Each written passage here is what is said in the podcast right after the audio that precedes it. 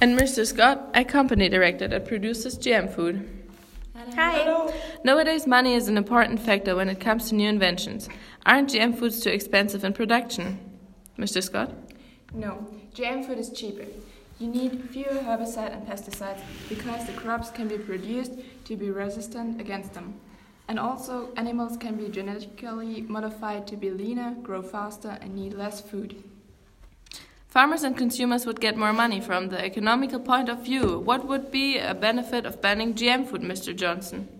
So, animals can be genetically modified, and I don't think that it's necessary to put better genes in and take bad ones out. We don't need perfect animals. And also, no products from genetically modified animals have been released onto the market yet. Now, GM food doesn't sound that good to me anymore. It's hard to decide which position is the best. Probably you, Mary, could help me out. What do you think about GM food after you've heard what Mr. Scott and Mr. Johnson said?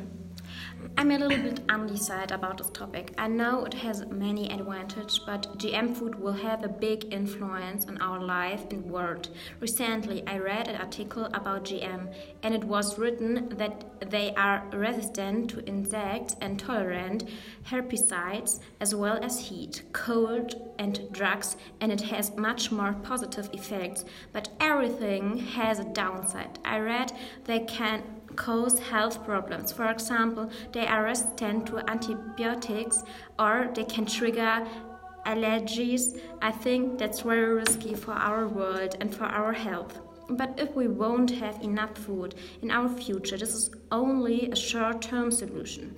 I think the scientists have to explore more about this topic before we can use it. It would be terrible when the wildlife and the nature would have to suffer due to genetic manipulation. Mary has mentioned many thoughts that many people deal with. Mr. Scott, I think people all around the world are thinking the same. Isn't GM food a big damage for the environment? No, herbicides and pesticides are harmful for the environment, but GM food needs fewer herbicides and pesticides. So, in this case, we can help the environment. And also, biotechnology companies are even experimenting. Crops can be genetically modified to be drought and salt tolerant, so maybe we can harvest crops in the desert someday. That doesn't sound that bad. Mark Johnson, could you name some other negative aspects of GM food?